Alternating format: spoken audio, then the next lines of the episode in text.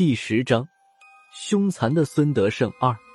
孙胖子走过来，我向他问道：“大圣，火车顶上都有这样的圆圈吗？”孙胖子蹲在我旁边，歪着脖子看向我脚下的圆圈，摇摇头对我说道：“辣子，火车和火车还不一样吗？以前我接触到的火车都比这列火车要新的多，也没听说过有类似开天窗一样的东西。”说到这里。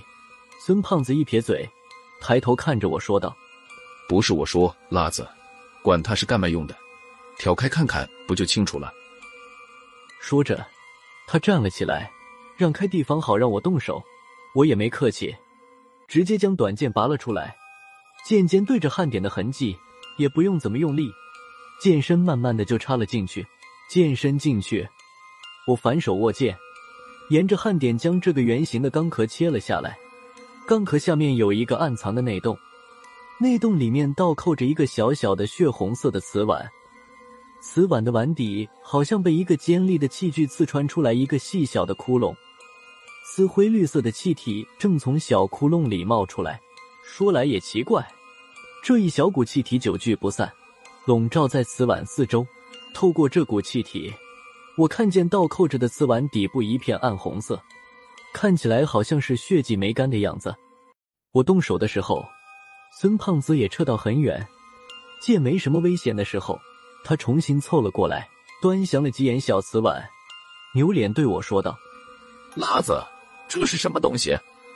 就是这个碗把三十几个魂魄拘走的。”我摇摇头说道：“不知道，我问问老肖，他八成能说出点什么来。”我边说边掏出电话。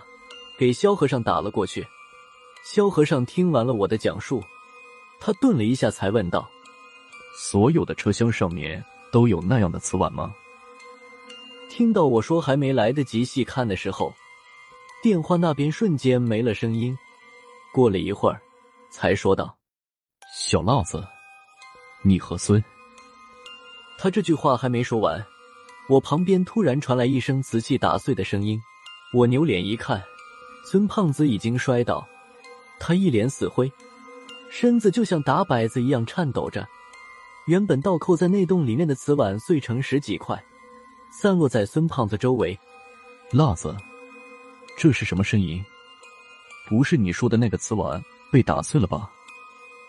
我对着电话大声喊道：“瓷碗打碎了，大圣也出事了，他不知道怎么晕倒了。”萧和尚在电话的另一头用同样的语调喊道：“你别靠前，小浪子，你回来。”萧和尚说的晚了，我看见孙胖子倒地的时候就已经跑了过去。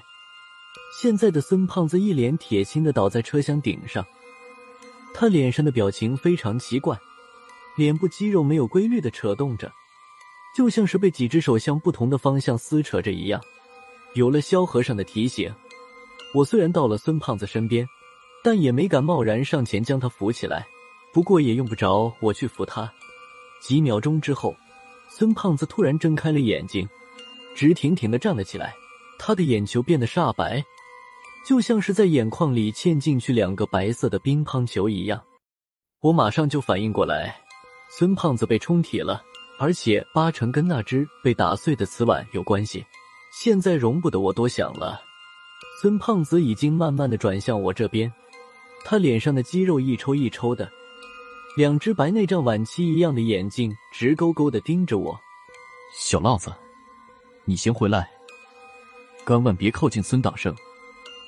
电话里，萧和尚还在不停的喊叫着。我喘了口粗气，没再搭理萧和尚，将电话扔在车厢顶上。同时伸手向腰后的甩棍摸去，在民调局的日子也不短了，见过和处理过的冲体事件也有几起，不过从来没有想到过孙胖子也会找到。我的手刚刚摸到甩棍，还没有来得及拔出来，孙胖子就已经动了。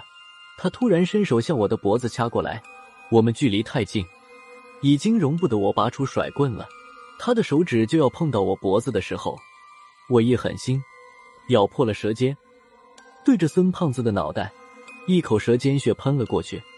按照以前的经验，这口血只要喷到孙胖子身上，就可以将他体内的鬼魂逼走。今天的效果好像差了很多。孙胖子被我喷了一个满头满脸，但他只是顿了一顿，脸上的表情变得更加狰狞。我还在等着这一口童子血喷到他脸上的效果，没想到孙胖子已经再次扑了过来。我躲闪不及，被孙胖子掐住了脖子。我第二口鲜血喷出去，这次孙胖子连停顿都没有，两只手已经狠狠掐住了我的脖子。他的手上已经开始使劲儿。只要再加一把力道，就能把我的脖子掐断。我这时已经拔出了甩棍，迎面对着孙胖子的脑袋砸了下去。孙胖子没有丝毫躲闪的意思，任由甩棍抽在他脸上。啪的一声，甩棍斜着抽在孙胖子脸上。这一下子比刚才那两口血有效的多。孙胖子被抽的一个趔趄，手上的力道松了几分。我趁这个机会。挣脱了孙胖子的双手，趁他没有站稳，对着孙胖子的小腿又是一棍。要不是怕给他留下后遗症，这一下子我就直接抽他的迎面骨了。这一下子让孙胖子应声倒地。我正考虑是不是再给他来几下的时候，孙胖子在车厢顶上滚了一圈，又直挺挺的站了起来。我心里暗骂了一句，刚想再上去给他几棍的时候。我身后突然有一个苍老的吉音说道：“没用，他不是被一个魂魄附体，你这几下打在他身上，力道被四五个魂魄分摊了，对他没有太大效果。”我吓了跳，完全没有想到身后会突然来人，当下连忙后退一步，拉开和孙胖子的距离，同时扭脸向身后扫了一眼，就看见一个老态龙钟的身影站在我身后。这个一脸褶子的老人，几个小时前我才见过，是闵天元。不知道什么时候，他从第一节车厢里走了出来，还上了车厢顶上。此时的闵会长正拄着根拐杖，笑眯眯的看着我。我没时间想他是怎么上来的了。不过看闵天元的表情，似乎这件事情和他也没有什么关系。就在这个时候，孙胖子再一次向我扑过来，我这时有了准备。